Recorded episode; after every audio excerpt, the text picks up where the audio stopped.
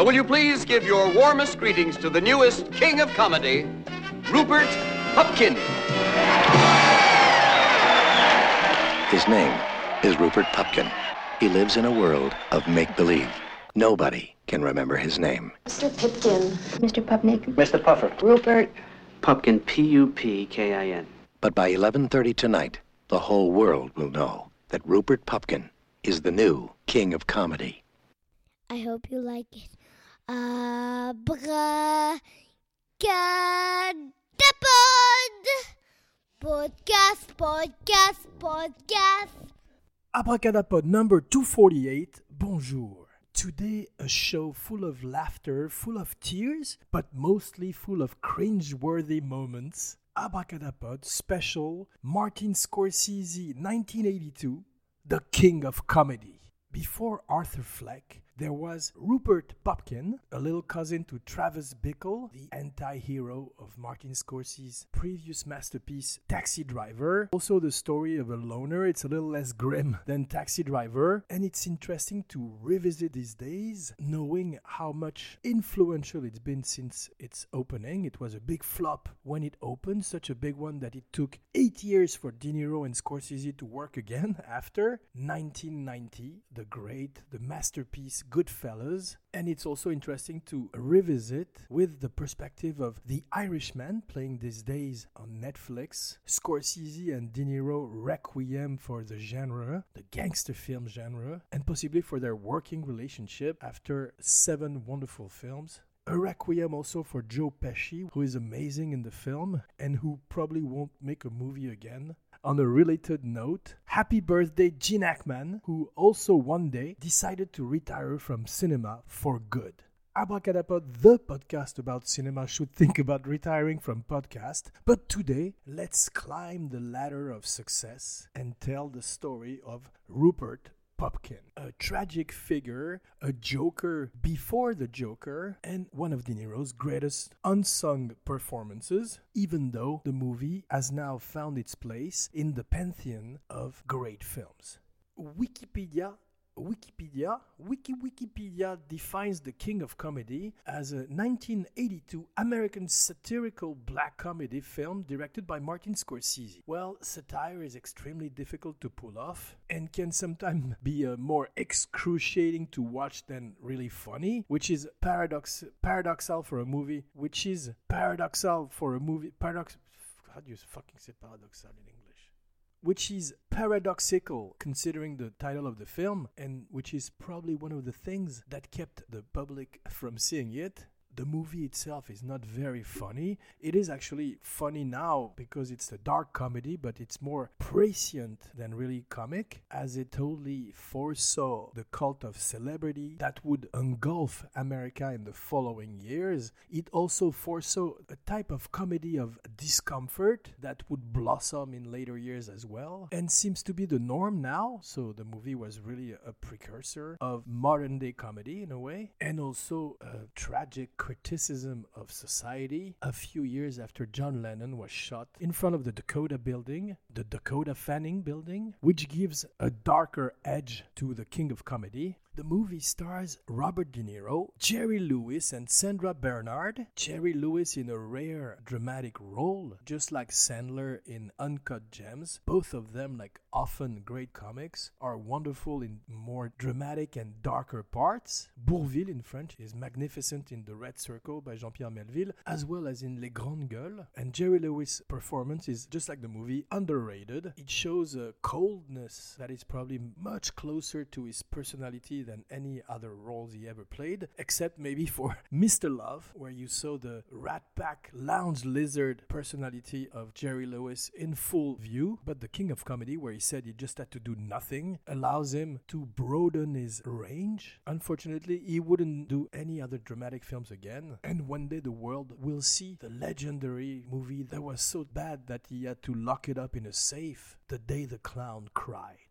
Abracadapod's first recommendation of the week, Jojo Rabbit by Taika Waititi, where he mixes comedy and drama in an amazing and devastating way. The King of Comedy is written by Paul Zimmerman. The film focuses on themes including celebrity worship and American media culture. In this day and age with Twitter, Facebook, and all the Instagram, everyone is a king of comedy. The movie cost $19 million to make. It was one of the first production of Arnon Milchan, a man who was a mix between Irving Thalberg and Eric Bana in Munich. He developed a friendship with Robert De Niro, which gave us a few masterpieces like Once Upon a Time in America, which he produced. De Niro has a small supporting part in Brazil, where he plays a terrorist plumber. He's very good, proving that he can do comedy for the first time, for the first time after The King of Comedy, which has a fascinating journey to the big screen. Just like a lot of masterpieces, it was not an easy journey, as we're gonna see. And in the end, the movie only made 2.5 million at the box office, making it a bona fide flop. After Raging Bull was completed in 1980, Scorsese, which was already almost a veteran by that time, he had directed Who's Knocking at My Door in 1967, Boxcar Bertha for the great Roger Corman in 1972, Mean Streets in 1973 opened the door of Hollywood for him, Alice Doesn't Live Here Anymore would follow in 1974, then Taxi Driver in 1976, 1977, another flop with New York, New York, one of the few Martin Scorsese movies that Abracadapod hasn't seen. 1980 is Raging Bull, a strange movie that is not really about boxing, but beautifully shot in a very stylized black and white. And 1982, two years later, the two partners in crime decide to make a comedy to lighten up. But the funniest thing they can come up with is The King of Comedy, a project that had been developed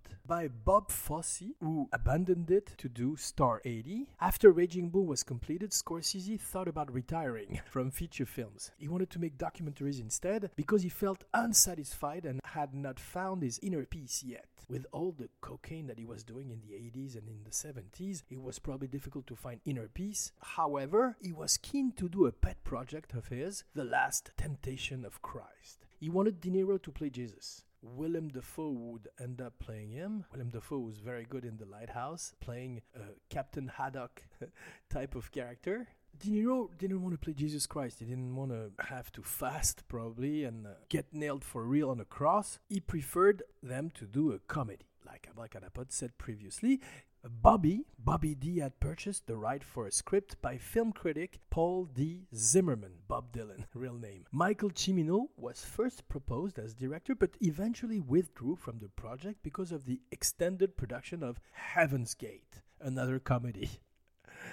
Bob Fosse briefly considered directing the film and suggested Andy Kaufman as Rupert Pupkin, a wonderful idea. Abracadapod is a big fan of Andy Kaufman, as well as Man on the Moon, second recommendation of the week, another examination of media and star culture by the great Milos Forman, with Jim Carrey as the titular character. You can also watch as a companion piece the documentary on Netflix, The Great Beyond, where we see James Carrey's journey into becoming Andy Kaufman and being incredibly annoying to everyone on set in the process. Sandra Bernhard was also suggested by Bob Fosse. She didn't have much experience in acting, that's why all her scenes in the movie are more or less improvised, especially with Jerry Lewis, who improvised a lot of his dialogue as well, keeping this freestyle feeling throughout the film and injecting life into it and giving it its special, very particular color, very modern, and which would explain that later on it would become the first inspiration for Joker, Todd Phillips' Joker, who would would steal from both The King of Comedy and Taxi Driver to create a, a good film, not a great one, but a, an interesting movie in the history of the comic book film. Bob Fosse leaves the project for Star 80. Scorsese pondered whether he could face shooting another film, particularly with the looming strike by the Writers Guild of America. He also had a very, very bad health, and we will see later that the movie would take 20 weeks to shoot, and that most of the time Martin Scorsese could only shoot between 4 p.m. and 7 p.m. Producer Arnon Milchan steps in. He knew he could do the project away from Hollywood interference by filming entirely on location in New York and delivering it on time with the involvement of a smaller film company.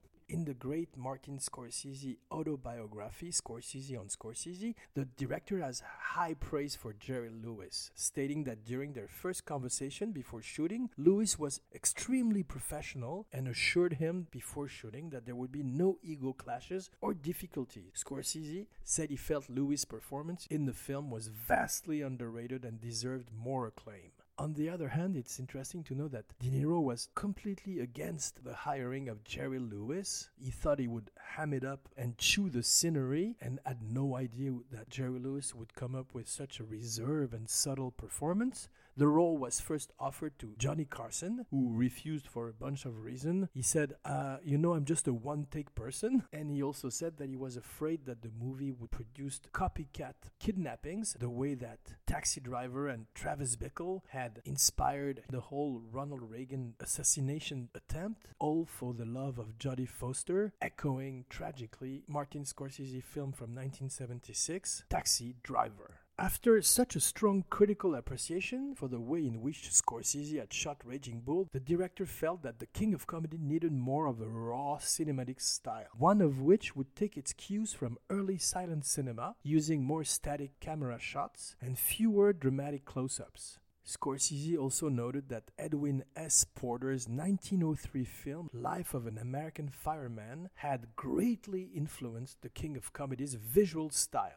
As usual, De Niro went full method for the part. It's extremely difficult to play a nobody, an invisible man, and De Niro prepared by developing a role reversal technique, consisting of chasing down his own autograph hunters, stalking them, and asking them lots of questions. As Scorsese remembered, he even agreed to meet and talk with one of his longtime stalkers. Echo of the terrible movie by Fred Durst called The Fanatic with John Travolta that came out last year after Gotti. Two years in a row, John Travolta had the honor of starring in the worst film of the year. And De Niro meets his longtime stalker. The guy was waiting for him with his wife, a shy suburban woman who was rather embarrassed by the situation. They should have shot that for a bonus on the DVD. He wanted to take him to dinner at their house, a two hour drive from New York. After he had persuaded him to stay in Manhattan, De Niro asked him, Why are you stalking me? What do you want? Are you talking to me? No, no, not the, not the last one. He replied, To have dinner with you, have a drink, chat. My mom asks me to say hi. Is that the reason why De Niro's mom, played by Martin Scorsese's mom, Catherine, is present in the film, if only by a voiceover, making Rupert Pupkin a modern day Norman Bates and his mother, his dead mother? A lot of scenes in The King of Comedy could be interpreted as the main protagonist hallucinations, just like Arthur Fleck in The Joker. We could be most of the time only in his head, and that's the beauty and the magic of the film. De Niro, interestingly, also spent months watching stand up comedians at work to get the rhythm and timing of their performances right. He's playing the talk show host in Joker, Murray Franklin. He's now doing the Jerry Lewis part. And before that, he also played a stand up comedian in a movie called The Comedian, I think, that Abracadapod hasn't seen, but it seems to be a dream, a secret dream of De Niro to be funny, to be a stand up comedian. He pulled off funny a few times, especially in Analyze This and also in a few other films. And his stand up routine is interesting because it's totally a mirror of YouTube, of Andy Warhol's prediction about the 15 minutes of celebrity and also like a train wreck. You cannot take your eyes away from it. Precursor also to The Room and all the Tommy Wiseau and Neil Breen of this world. Fully in phase with his character, De Niro went as far as declining an invitation to dinner from Lewis because he was supposed to be at his throat and ready to kill him for his chance. According to an interview with Lewis in the February 7, 1983 edition of People magazine, he claimed that Scorsese and De Niro employed method acting tricks, including making a slew of anti Semitic epithets during the filming in order to pump up Lewis's anger. Lewis described making the film as a pleasurable experience and noted that he got along well with both Scorsese and De Niro. He said that he was invited to collaborate on certain aspects of the script dealing with celebrity life. He suggested an ending in which Rupert Pupkin killed Jerry but was turned down. As a result, Lewis thought that the film, while good, did not have a finish. He might be right on this one. In an interview for the DVD, Scorsese stated that Jerry Lewis suggested that the brief scene where Jerry Langford is accosted by an old lady for autographs who screams, You should only get cancer! when Lewis politely rebuffs her. That was based on a real life incident that happened to Lewis. Scorsese said that Lewis directed the actress playing the old lady to get the timing right. Jerry Lewis, a very good director in his own right. And Abracadapod is not just saying that because Abracadapod is French. Promis. At the time Paul D. Zimmerman wrote the screenplay, he was inspired by a David Susskind show on autograph hunters and an Esquire article on a fanatical Johnny Carson follower. Scorsese first became aware of Zimmerman's script after it was brought to him by Robert De Niro in 1974, six years before John Lennon's assassin, before John Lennon's death but he declined the project, citing that he felt no personal connection with it. Michael Cimino was attached to direct, but his involvement with the script fell through when he left the project to direct Heaven's Gate.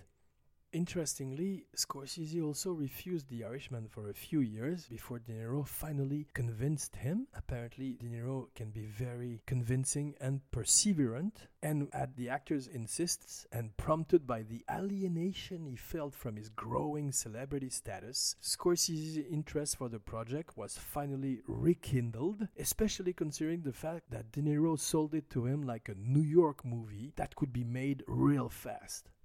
Johnny Carson refuses the role of Jerry Langford, and after him, it's the entire Rat Pack that is also considered, especially Frank Sinatra and Dean Martin, before a decision was made to select Martin's old partner, Jerry Lewis. Hey, ladies! Arnon Milchan suggested shooting begin a month earlier than scheduled in order to avoid possible work stoppage from the DGA strike. Furthermore, Scorsese was not in good health. As we saw, the film was shot over a 20 week period, with Scorsese shooting from 4 p.m. to 7 p.m. Can you imagine what kind of movie is that? Only three hours of craft service table. That's horrible. Scorsese had suffered from poor health both before and during the film's production. It's already very difficult to shoot a movie, Abracadapod knows from experience, but if you're sick on top of it, it can be a nightmare. He had previously worked on three films close together and not long after found himself hospitalized due to exhaustion and pneumonia. He had not recovered when shooting began. The intensive filming schedule meant Scorsese could spend the remainder of his time recuperating. Robbie Robertson, his old companion from The Last Waltz Day and the leader of the band, produced the music for the film's soundtrack, a very eclectic and beautiful soundtrack. Also, precursor to a lot of soundtracks to come, Robertson contributed his first original work after leaving the band entitled Between Trains. The song is uh, sadly a tribute to a member of the production staff who had suddenly died. It's on the soundtrack album, but not in the movie itself. The King of Comedy is actually a mix of popular music and thematic orchestral scoring by composer Bob James. The soundtrack includes songs from artists such as B.B. King, Van Morrison, and Ray Charles. This kind of hybridization of pop and scored music would later be used in Gangs of New York, The Aviator, and The Departed, of which Abracadapod prefers The Aviator, one of the best DiCaprio Scorsese collaboration with The Wolf of Wall Street, and Shutter Island, a B movie. That's another recommendation of the week. Scorsese, always the music lovers, has a wonderful soundtrack with The Pretenders, B.B. King, Talking Heads, Bob James, Rickie Lee Jones, Robbie Robertson, Ric Ocasek from The Cars, a favorite of Abracadapod, Ray Charles, David Sanborn, and Van Morrison. And it's interesting to note that there is also a cameo by The Clash, one of the favorite band of Martin Scorsese, who can be seen in a street scene as Street Scum. That's their title on IMDb, with Joe Strummer, Mick Jones and Paul Simonon, as well as their manager, the excellently named Cosmo Vinyl, and the musician Ellen Foley and Don Letts. Abracadapod learned for this show that in 2015 it was announced a stage musical for Broadway was to be made with Stephen Trask writing the music and lyrics and a book by Chris D'Arienzo. No news so far. Although the film was well received by critics, it bombed at the box office. De Niro said that the film maybe wasn't so well received because it gave off an aura of something that people didn't want to look at or know. But as of October 2019, 88% of critics have given the film a positive review on review aggregator Rotten Tomatoes, and the site critics' consensus states largely misunderstood upon its release. The King of Comedy today looks eerily prescient and features a fine performance by Robert De Niro as a strangely sympathetic psychopath. Time Out called it the creepiest movie of the year in every sense and one of the best as well. Roger Ebert, one of Abracadapod's favorite critic, gave the film 3 out of 4 stars, writing, The King of Comedy is one of the most arid, painful, wounded movies I've ever seen. It's hard to believe Scorsese made it. He also wrote, Scorsese doesn't want laughs in this movie, and he also doesn't want release. The whole movie is about the inability of the characters to get any kind of positive response to their bids for recognition. He concluded, The film is not, you may have already guessed, a fun movie.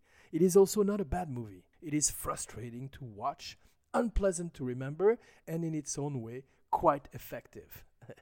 well said, Roger. Ebert, not Weber. David Ehrenstein, author of the Scorsese picture, noted the mixed response of the film in his 1983 review. He stated that The King of Comedy cuts too close to the bone for either large scale mass audience approval, pretty true, or unanimous mainstream critical acclaim. He believed that the film presented a very critical portrayal of the Reagan administration in contrast to other films made during the administration's early years. Although the script was written well before Reagan's election and shooting began less than five months after Reagan took office. At a time when the film world piles on simple minded sentiment in thick, gooey gobs, a picture like The King of Comedy appears a frontal assault. The triumph of the little guy is revealed to be nothing more than lumpen neo fascist bloodlust. Pauline Kael of The New Yorker was one of the critics who disliked the film. Abracadapod is not surprised. She described the character of Rupert Pupkin as Jake LaMotta without fists. She went on to write that De Niro, in disguise, denies his character a soul. De Niro's bravura acting in Mean Streets, Taxi Driver, and New York, New York collapsed into anti acting after he started turning himself into repugnant flesh eggies of soulless characters. Pupkin is a nothing. Scorsese says that people were confused with King of Comedy, and saw Bob as some sort of mannequin. Scorsese has called De Niro's role as Rupert Pupkin his favorite of all their collaborations. Nuff said. As for the film Legacy, Sandra Bernhard, who didn't do much after, unfortunately, she was a recurring character, I think, on the first iteration of the Roseanne show. And she said in a 2013 interview that Jack Black was interested in a remake. However, she also dismissed the idea, saying it was too late to do it. Actor Steve Carell and director Bennett Miller, both black comedy fans, cited The King of Comedy as a personal favorite and an inspiration to shape the sociopath character of John E. DuPont in Foxcatcher. Another recommendation of the week. Steve Carell knows a thing or two about cringeworthy comedy with The Office, and Abracadapod is not surprised that he is a big fan of the film. There is also an interesting debate about the ending of the film, where film scholar David Bordwell, a writer for Film Viewer's Guide, mentions that the unreality of the ending is a strong topic for debate, as there is no definitive answer as to whether the ending is reality or fantasy. By the end of the film, the line between fantasy and reality is completely blurred for the audience as well as for the character. Scorsese, of course, does not offer a clear answer, but forces each viewer to make up his or her own mind as to how to interpret the film. In his commentary on, on the Criterion Collection DVD of Black Narcissus, Scorsese stated that Michael Powell's films influenced the King of Comedy in its conception of fantasy. Scorsese said that Powell always treated fantasy as no different than reality just like what Stanley Kubrick does in The Shining, and so Powell made fantasy sequences as realistic as possible. Scorsese suggests that Rupert Pupkin's character fails to differentiate between these fantasies and reality in much the same way. Scorsese sought to achieve the same with the film so that, in his words, the fantasy is more real than reality. Rupert Pupkin has been compared to Travis Bickle in Taxi Driver. Both characters have serious issues with reality testing, that is, drawing the line between outer objective and inner subjective reality. In her review, entertainment columnist Marilyn Beck approved Johnny Carson's refusal to participate in The King of Comedy, supposedly because he feared the film could inspire, like Abracadapod said, psychopaths like John Hinckley. Beck, the singer, considered The King of Comedy even more dangerous than Taxi Driver because of its lack of blood and the fact that viewers could easily identify with De Niro. In a doc featured in the first DVD release of the film, Scorsese himself acknowledged the connection between the two characters. Taxi driver Travis, Rupert, the isolated person. Is Rupert more violent than Travis?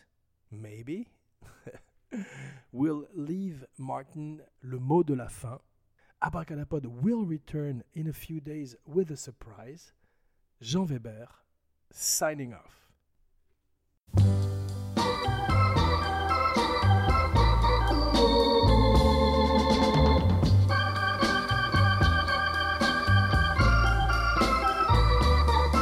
That's life. That's life. That's what all the people say. You're riding high in April, shot down in May. But I know I'm gonna change that tune. When I'm back on top, back on top in June. I said that's life. That's life. And as funny as it may seem, some people get their kicks stomping on a dream. But I don't let it, let it get me down.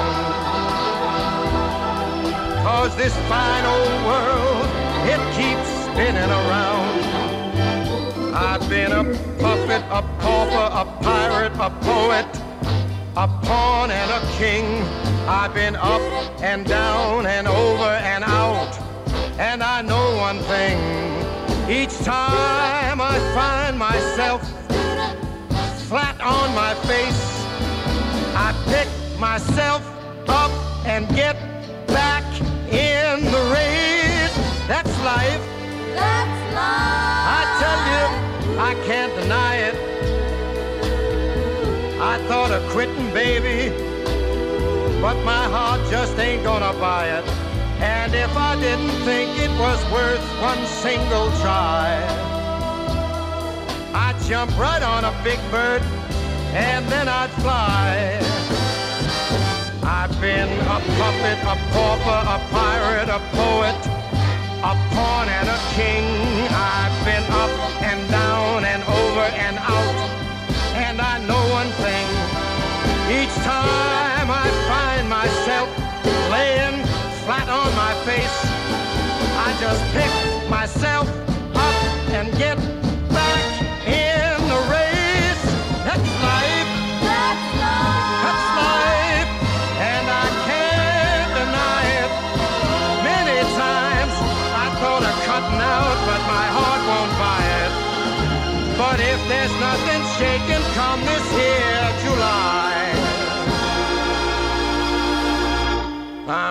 gonna roll myself up in a big ball. And